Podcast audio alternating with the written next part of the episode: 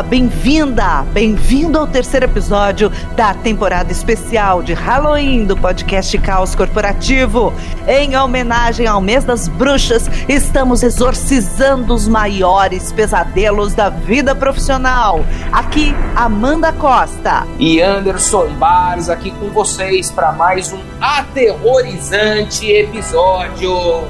E eu, Alberto Reutemann, cheio de hematomas morais mais vivo, de volta para mais um episódio de Caos Corporativo. E nessa temporada de Halloween, a gente abre os nossos episódios com as frases assustadoramente verdadeiras. E aí, meninos, o que, que vocês prepararam? A frase é: Enquanto você for o que os outros querem que você seja, você não será ninguém. Nossa, muito verdade! Manda sua, Alberto Reutemann. Frase de Dante Alighieri, Divina Comédia. No inferno, os lugares mais quentes são reservados àqueles que escolheram a neutralidade em tempos de crise, Amanda Costa. Não quero esse calor do inferno, não. Eu quero é frescor. Nada de ficar em cima do muro, meninos. E o episódio de hoje é pesadelo dos 50 mais. Como o pessoal com mais de 50 anos tem sobrevivido a esse nosso mercado de trabalho ainda tão cruel que ainda não sabe respeitar muito bem a experiência e vive badalando os jovens meninos. Quem é que vem para nos ajudar com essa conversa? Daniele Gomieiro, que é diretora de responsabilidade social e comunicação corporativa da Claro, assim como também vice-presidente do Instituto Claro. Ana Paula Franzotti, Culture Organizational Development and Agile for Human Resources na Unilever. Regina Gonzalez Watson, fundadora do Mulheres Acima de 50. Paulo Sardinha, presidente da Associação Brasileira de Recursos Humanos, a nossa querida BRH. Eduardo Sarceda, supervisor de gestão de pessoas na NTN Drive Shaft. É isso, meninos. Com uma expectativa de vida cada vez maior e um mercado que cada vez mais valoriza a inovação, valoriza a juventude, essa conta não tem fechado. A gente fala muito em diversidade nas empresas e a gente fala muito da inserção de pessoas de raças diferentes, de pessoas de crenças diferentes, de tamanhos diferentes, de pontos de vista diferentes. Mas será que a gente vem falando como deveria dos 50 mais? Como é que esse pessoal tem sido visto onde a palavra é inovação? Será que eles são vistos com preconceito? Será que eles estão tendo todo o seu potencial realmente aproveitado?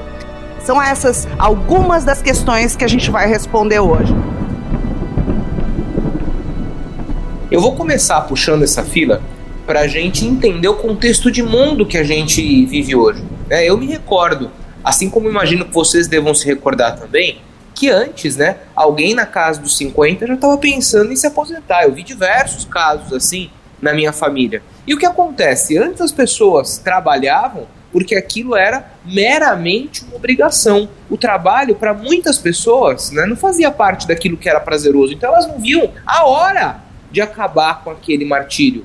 Hoje é diferente. Hoje as pessoas têm espaço, as pessoas têm oportunidade para fazer o que gostam enquanto trabalham. E é por isso que elas não querem mais parar de trabalhar. Então vai ser cada vez mais frequente a gente ter conversas né, a respeito da longevidade profissional num Brasil que é um Brasil que está assim envelhecendo. Então, esses parâmetros que no passado a gente estabeleceu, que a competitividade ela só ia até determinada idade, né, é, não fazem o menor sentido. Eu, por exemplo, não quero me aposentar jamais. Enquanto estiver vivo, estarei trabalhando. A gente vem numa mentalidade de que o 50 a mais, por exemplo, não vai ter tanto tempo para trabalhar numa empresa, né? Tá mais porque ele vai embora logo, ele vai se aposentar. Há também um preconceito absurdo de que o 50 a mais já não tem tanta energia assim, né?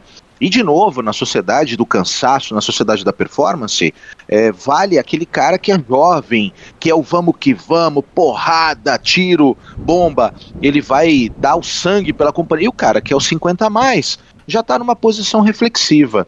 E o terceiro preconceito muito forte, que também não tem nada a ver, é que o 50 a mais talvez não tenha tantos sonhos de crescer junto com a empresa, afinal de contas, teoricamente não lhe restaria tanto tempo. Então acho que esses três aspectos em conjunto fazem com que RHs, diretores de empresa, de maneira absurda, é, excluam pessoas das, dos seus processos seletivos. Eu acho triste isso, porque o mundo corporativo precisa mais do que nunca de diversidade.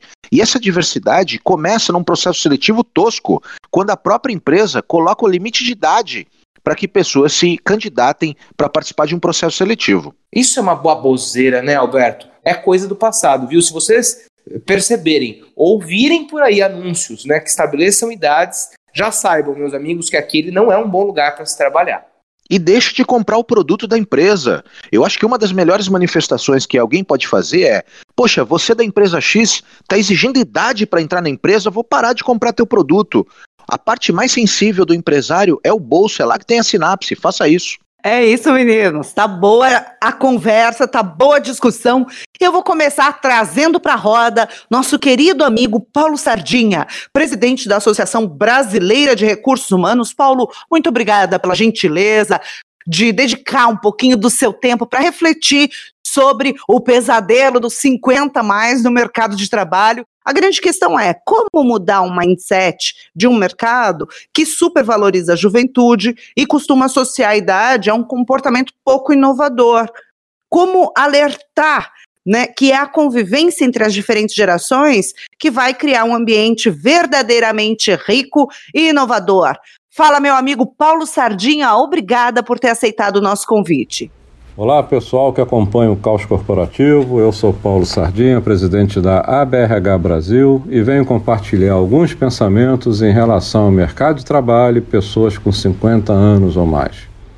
Em primeiro lugar, e precisamos destacar, é necessário combater qualquer forma de discriminação, quer seja em relação a pessoas que avançam na maturidade, assim como em relação àqueles jovens que iniciam a carreira. Vários estudos e também pesquisas demonstram de maneira irrefutável que profissionais não perdem capacidade, produtividade ou qualquer outra característica simplesmente porque avançam na vida. Pelo contrário, em muitas profissões, pessoas mais maduras possuem um desempenho ainda melhor. Mas é fundamental nos prepararmos para cada período de nossas carreiras. Vale mencionar dois exemplos em que profissionais com maturidade podem atuar com grande destaque. O primeiro é no mundo acadêmico. Um profissional que acumula experiência e conhecimento, sem dúvida alguma, poderá continuar sua carreira no mundo acadêmico com excelentes e valiosos resultados, inclusive influenciando de maneira muito positiva e determinante a formação de muitos jovens. Um outro exemplo seria os conselhos de administração uma sólida e bem-sucedida carreira executiva, unida a uma boa formação, costuma oferecer excelentes conselheiros ao mercado. De qualquer maneira, a principal dica é: fique sempre atento à sua atualização e à sua qualificação.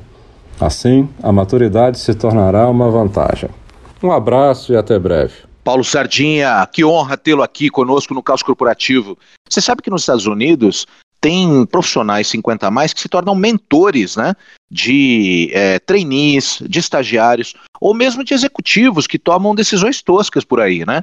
Então, no Brasil é muito raro o mentor, ele é contratado de uma maneira muito pontual, específica. Dá para a gente criar coisas muito legais, né, Andy? Dá sim, com toda certeza. Eu quero trazer um pouco de polêmica para essa discussão, viu? A gente está muito mansinho aqui nesse papo me perdoem, mas eu acho que a gente tem aqui um caso de cultura organizacional muito grande, que é o que limitou muitos desses profissionais. E aí a gente né, tem profissionais que muitas vezes têm 50 a mais, adaptados a uma cultura de uma outra época. A gente está tratando aqui, né? Poxa, que todo mundo que percorreu toda a sua carreira e hoje tem 50 a mais virou executivo, é conselheiro.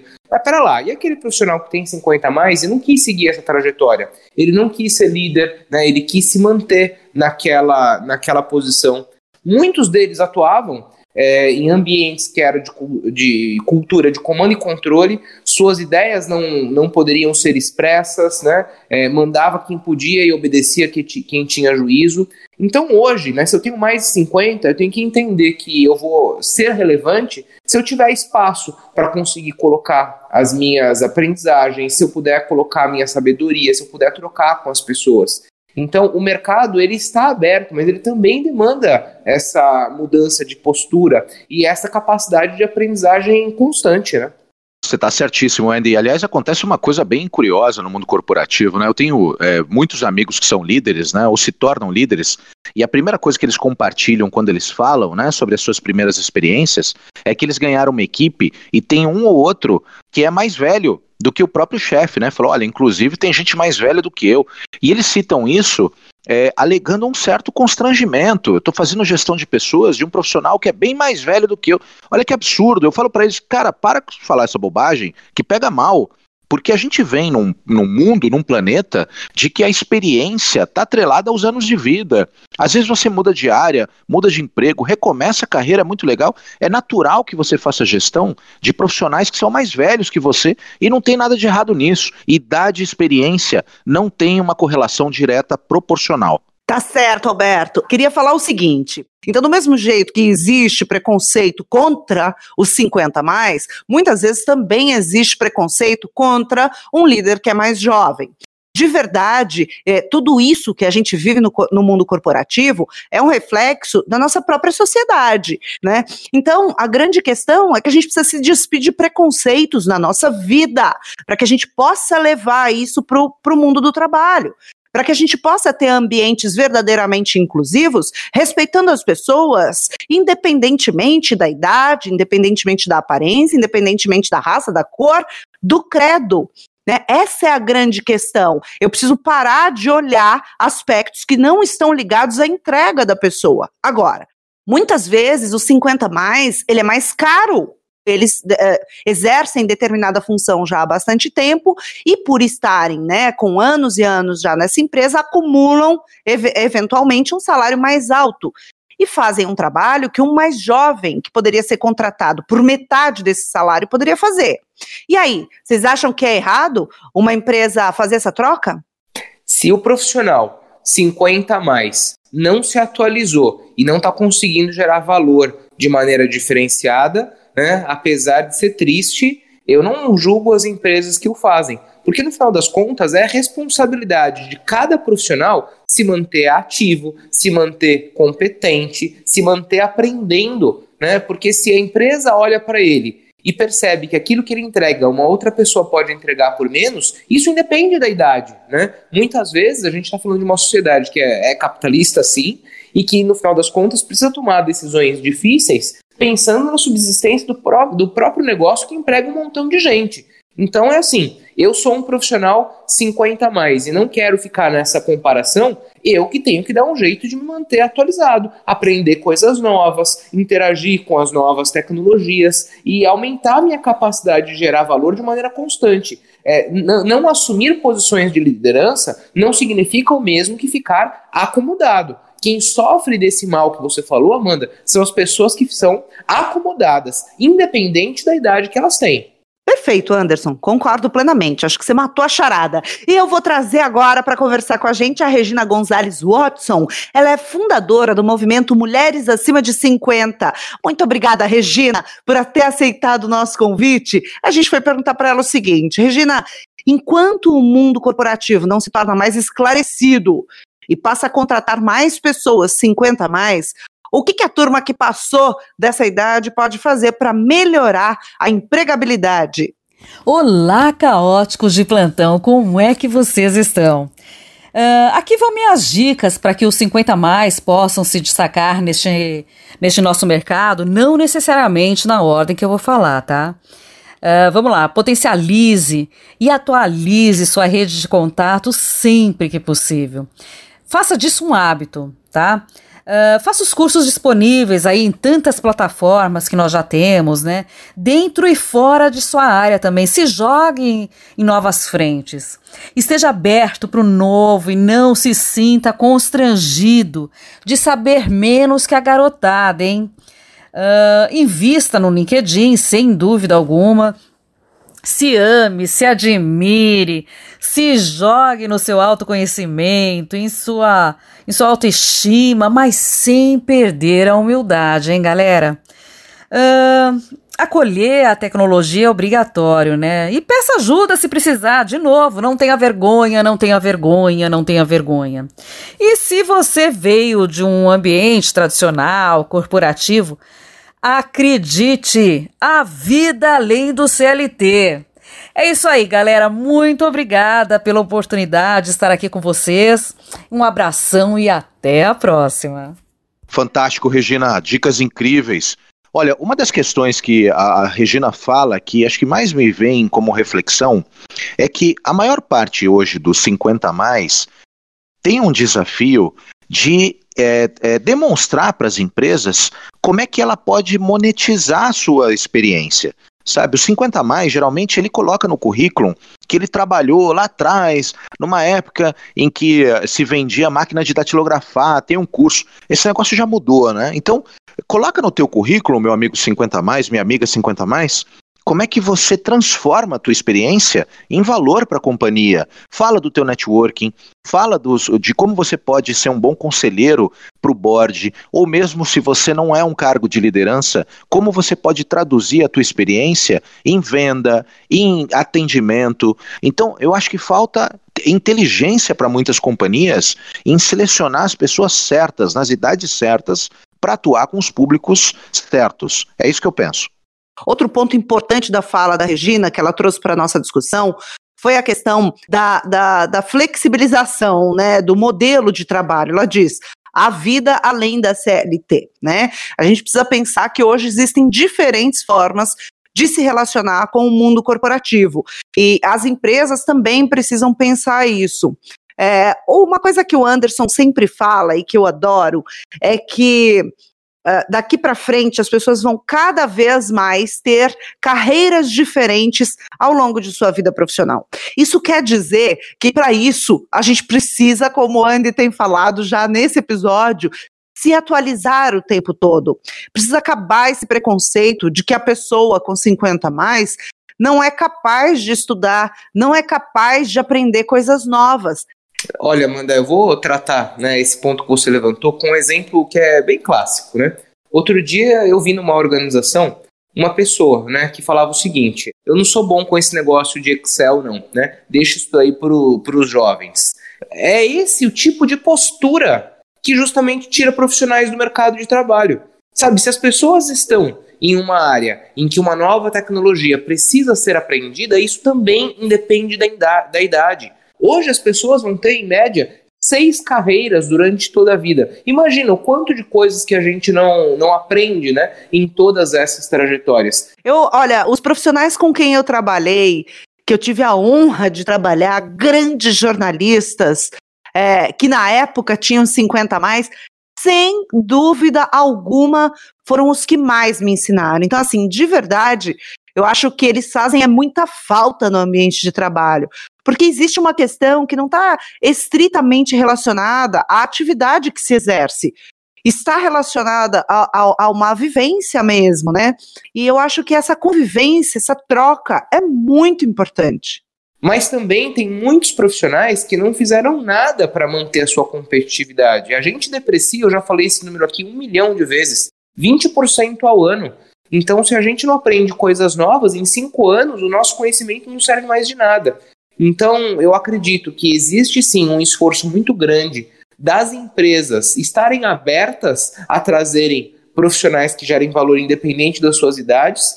Da mesma forma, é importante que quem queira atuar, poxa, esteja atento a respeito das discussões. Sim, a experiência ela é fundamental. Só que essa experiência ela tem que ser conectada com o momento de mundo que a gente que a gente vive hoje, né? E isso exige empenho, exige esforço. Eu acho que isso é uma equação. Para a gente equilibrar tudo isso, a gente precisa dessas duas coisas.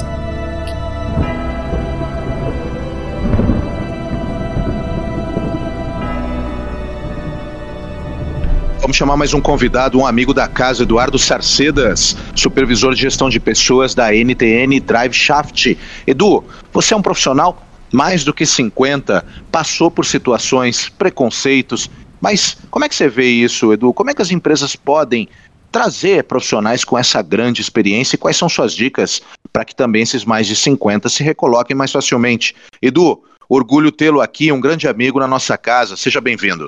Olá, pessoal do Caos. Eu vejo as dificuldades que os profissionais acima de 50 anos têm em buscar recolocação no mercado de trabalho nos dias atuais. O medo de perder emprego tornou-se um fardo ainda mais pesado para esses profissionais. As dúvidas como mostrar ao selecionador que você tem garra e disposição para o trabalho, o que colocar no currículo e como negociar o salário. Eu mesmo estou com dificuldade para minha transição de carreira, pois estar acima dos 50 anos de idade criou-se uma barreira. Os meus mais de 25 anos de experiência em recursos humanos, principalmente na indústria, poderiam ser um grande diferencial para ser contratado. Mas infelizmente não é uma realidade. E sim, as empresas hoje optam em buscar os mais jovens. Tenho vários amigos como engenheiros, diretor de recursos humanos, diretor de planta, ferramenteiros e arquitetos. Excelentes profissionais com experiência até fora do Brasil, com dificuldades em, em se recolocar devido a estar acima dos 50 anos de idade. Creio que temos um grande capital intelectual de profissionais acima de 50 anos sendo desperdiçado pelas empresas, que com certeza seriam mentores de muitos jovens em início de carreira. Ao mesmo tempo que as empresas desligam os profissionais acima de 50 anos, exige que os mais novos tenham resiliência, flexibilidade e maturidade para conviver com as angulhas do ambiente de trabalho. Essas qualidades só tem quem é mais maduro. Isso se ganha com a experiência de vida e profissional.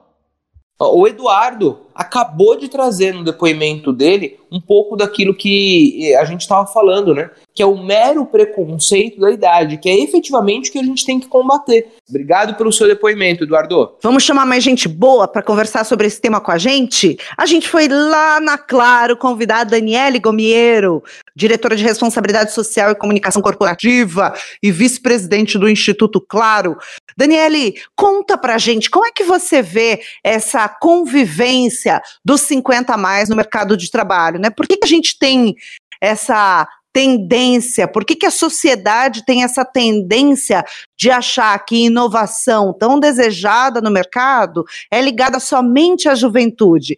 Muito obrigada por ter aceitado o nosso convite, querida Daniele. Tá com você. Olá, ouvintes do Caos Corporativo. Você sabia que o matemático grego Tales de Mileto, 600 anos antes de Cristo, iniciou o estudo da eletricidade? Mas então a eletricidade não é moderna? Diria que não. Diria que ela nos traz o exemplo perfeito de longevidade, da tradição e da inovação, pois sem eletricidade não teríamos o um mundo moderno. Aprendi que a inovação é fundamental, mas não sem a tradição, e que ambos se complementam. Mas te pergunto, tudo isso se fez como? E te respondo com histórias de pessoas que foram descritas em livros e outras formas de manter o conhecimento vivo, pois a expectativa de vida era bem menor do que agora. Em 1945 eram 43 anos, já em 2012 subiu para 75. E em 2050 teremos uma população acima de 60 anos 10 vezes maior do que temos hoje. Então, o que podemos aprender com a longevidade? Podemos aprender a ouvir, pois o passado, o presente e o futuro se juntam no hoje. Pessoas que já foram as desbravadoras e que podem contribuir com o conhecimento vivo das boas práticas e gerar a troca de conhecimento. Podemos propor, então, o pensamento de uma cultura com mais solidariedade intergeracional, pois a diversidade e a inclusão são inerentes ao envelhecimento. Minha provocação: esse pode ser o momento de repensarmos as profissões e carreiras, levando em consideração a longevidade pois a atração entre o jovem e o idoso existe. Somos nós, enquanto sociedade, que colocamos barreiras. Temos que eliminá-las. Eu vivo isso todos os dias, pois tenho pessoas no meu time que são 50 a mais. Esses encontros de gerações é que inspiram e mudam a perspectiva de ver o mundo. Portanto, se colocarmos tudo isso num grande caldeirão, as possibilidades de transformação dentro das organizações serão muito maiores. E para encerrar, o ano será 2050 e eu serei uma mulher de 75 anos. Será que ainda estaremos discutindo esse mesmo assunto? Espero que não. Nos vemos por aí. Puxa, Dani, será que em 2050 ainda vai ser tema aqui no podcast Caos Corporativo? Espero que não seja mais tema de discussão, mas não descarto totalmente essa possibilidade. Com a gente vivendo cada vez mais e com mais qualidade de vida, de fato, esse tema precisa estar na pauta. Agora, meninos, vocês sabem qual a idade média dos funcionários da Google? Eu diria que são, sei lá, 29 anos. Acertou na mosca. O Andy é fantástico, cara. Agora, eu tenho um comentário sobre isso. A média de idade do Google é de 29 anos e o Google é uma das companhias que mais tem PHDs né, no planeta. Olha que interessante. Para ser PHD, você precisa ter mestrado e doutorado, né, dentro de uma lógica normal. Né? O doutorado é o que te confere o título de PhD, Philosophical Doctor. É bem interessante isso. Agora, você vai ser doutor com 29 anos só mesmo nos Estados Unidos, né? Ou pelo menos aqui, se você para a tua vida para poder estudar o tempo todo e virar doutor PhD com 29 anos. Eu acho que é interessante que as empresas pensem que a maior parte hoje no Brasil da possibilidade de você contratar pessoas que estão muito acima né, do, do, da média de mercado em matéria de pesquisa, desenvolvimento, são pessoas mais velhas, né? Eu gostaria de te provocar, você que está ouvindo aí o podcast Caos Corporativo, se você é do RH, ou mesmo se você é um funcionário, pergunte para o executivo da tua empresa quantos PHDs existem nela. Quantos PHDs, quantos cientistas, quantas pessoas de mais de 50 anos existem nela? E pergunta, por que, que a gente não contrata mais gente? Por que, que a gente não traz gente mais experiente para ajudar essa juventude toda que está sendo valorizado. Nós temos que provocar essa discussão interna. Alberto, acho bárbaro tudo isso que você falou, mas isso tem muito a ver com o ramo de atuação da empresa, obviamente. Outro dia, no, numa rede social, tinha um, um amigo, procura apresentadora com desenvoltura para vídeo, com boa locução e tudo mais, até 35 anos. No, ao que eu, obviamente, respondi para ele, falei assim, meu amigo, qual é o problema, né, com, com as apresentadoras com 40 anos ou mais, né? E ele se sentiu ofendido, nem sei se eu perdi o amigo. Se você estiver me ouvindo, saiba que eu não estava querendo te ofender, de fato era uma pergunta. e aí ele respondeu o seguinte: ele disse, Amanda, não sou eu, é o cliente que exige isso. Então, se você tem uma agência, se você é um recrutador e se você é um headhunter e o seu cliente exige isso, eu, eu, eu recomendaria para que você não ficasse passivo, porque você é uma autoridade também nesse momento da contratação. Tá coberta de razão, Amanda. Puta impropério, né? Não tem o menor, menor sentido. Eu acho que quando esse tipo de coisa acontece, a gente tem que, inclusive, rever os clientes, sabe? Eu sei que parece um pouco romântico, né, falar a respeito disso, mas acho que esse é um tema que precisa de atitudes severas, né? Muitas vezes as pessoas tomam essas decisões sem sequer entender o porquê que estão tomando essas decisões, né? É um puto absurdo. É, e, e outra, as empresas falam muito em diversidade, mas já começam a peneirar a diversidade já logo no processo seletivo, onde elas falam qual é o tipo de colaborador que elas querem para poder participar da seleção. Mas eu acho que isso que o Alberto falou do funil é o ponto nevrálgico. Porque os 50 mais sequer entram na boca do funil. Você não é sequer escutado.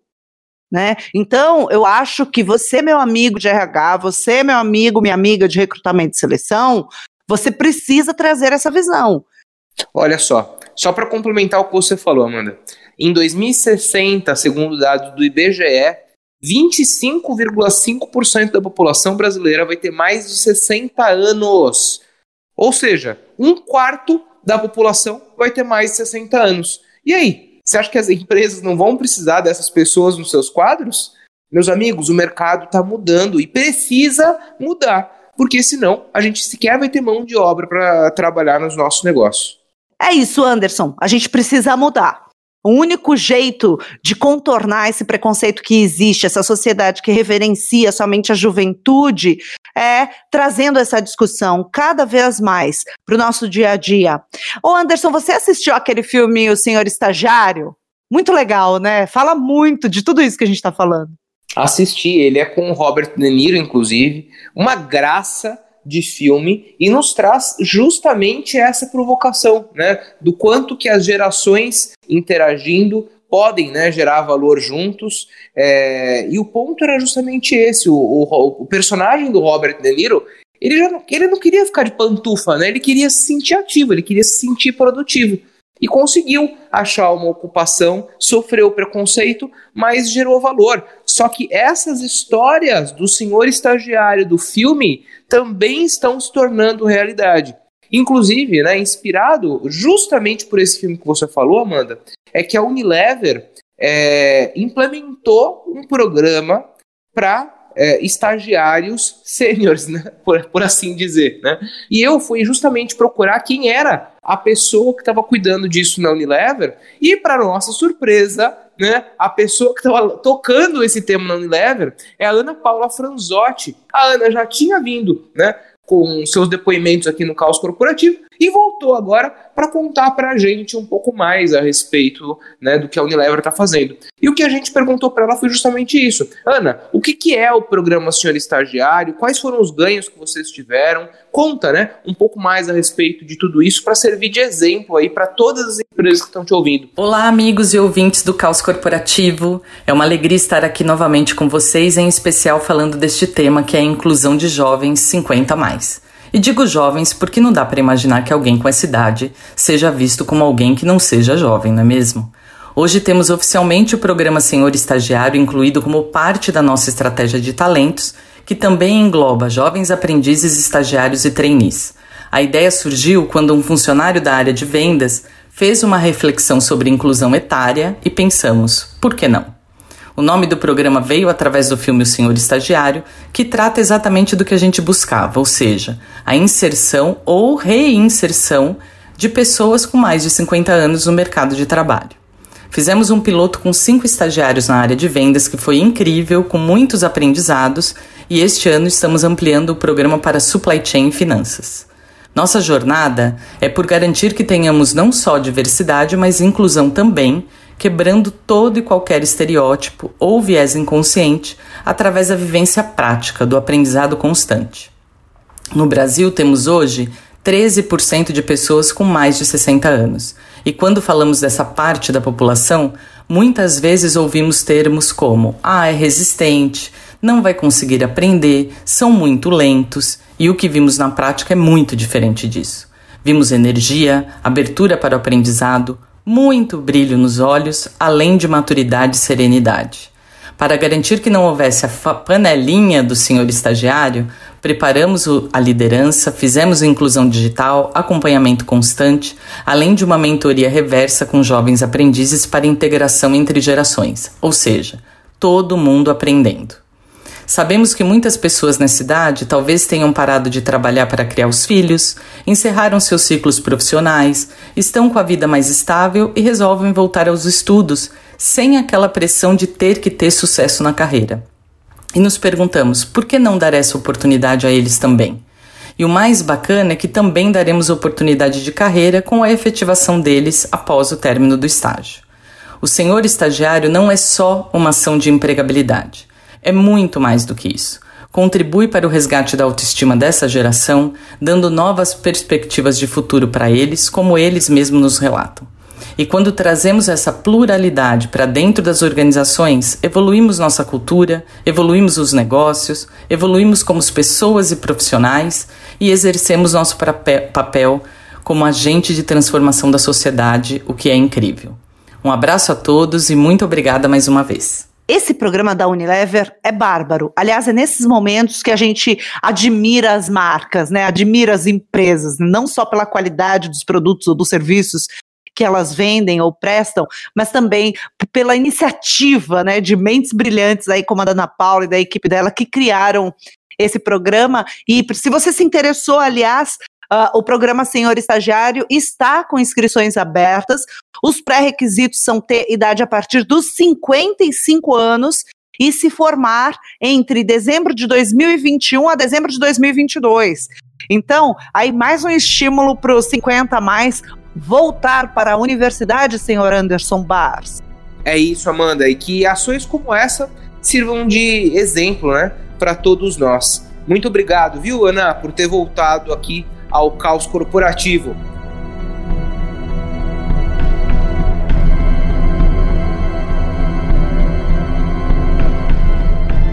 E assim a gente já vai caminhando para os nossos finalmente, mas não sem antes, né? Trazer os nossos anúncios da semana, né, Amanda? Tem anúncio, Anderson Bars. Claro, até porque essa semana Nessa terça-feira, dia 20 de outubro, começa o RH Influencer, um curso preparado com todo carinho por Alberto Reutemann e Anderson Bars, e vocês vão aprender as maiores novidades de recursos humanos, o que as melhores práticas que vêm sendo adotadas no mundo por aí. Alberto, explica um pouquinho pra gente como é que vai ser, para quem ainda não sabe como é que vai ser o RH Influencer, dá tempo de se inscrever ainda, né? Assim, Amanda, são quatro encontros. A gente vai fazer o primeiro agora no dia 20 de outubro, depois 27, 3 e 10 de novembro. A gente vem participando de muitos congressos, vem compilando o que há de mais inovador, tendências, discussões, algumas coisas que a gente vê que vão mudar e que não vão mudar também. E a gente estruturou um curso de oito horas, quatro encontros de duas horas, e está convidando os amigos, né? Não precisa ser só de RH, mas se você é executivo, inconformado em mudar as empresas, tem que participar. Aliás, vai ser incrível porque a gente já tem mil inscritos e a gente vai permitir também um forte networking para as pessoas entenderem um pouco como se aproximarem de companhias, de colaboradores que vêm promovendo rupturas também no mundo de RH, né, Andy? É isso aí, Alberto. E olha só, pontos importantes, né? É, tem certificado para todo mundo. Qual que é o custo? Nada, cortesia da Escola do Caos, né, para todos vocês. É, e se você quer saber, né, além de tudo isso que o Alberto já falou, como é que RH aporta valor né, na inovação das empresas, vem com a gente, né, vai ter gente do mundo inteiro, pelo menos de um montão de países aí de língua portuguesa, eu já vi que se inscreveu, viu? Então não perde não. É isso. Mais informações no site da Escola do Caos, www.escoladocaos.com. Vai lá na barra de eventos, clica que você vai ter é, todo o conteúdo de cada uma das aulas, tudo super bem organizado para você se inscrever e participar e crescer. Aliás, venham 50 mais, serão muito, muito bem-vindos. É isso, Amanda. Então, vamos nessa. Já vou deixando o meu tchau aqui para todos vocês e a gente se vê por aí. A gente se vê nos próximos episódios da temporada especial de Halloween do podcast Caos Corporativo com os pesadelos da vida profissional. E hoje não tem polêmica, hein, Anderson? Ele, que não estava com a gente, que nos abandonou no último episódio, tá de volta e não vai mais nos abandonar. Se Deus quiser, vai escolher a música e sem polêmica. A música dessa semana é para você, minha mãezinha querida, onde quer que você esteja, continue mandando sua luz para todos nós. Irene Reutemann, te amo. Sua música preferida, Coração de Estudante, Milton Nascimento. Um beijo para você.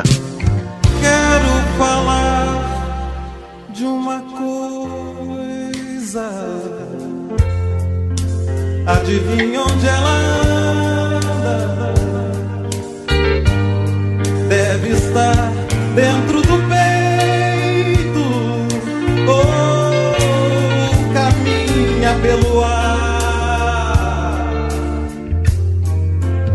estar aqui do lado, bem mais perto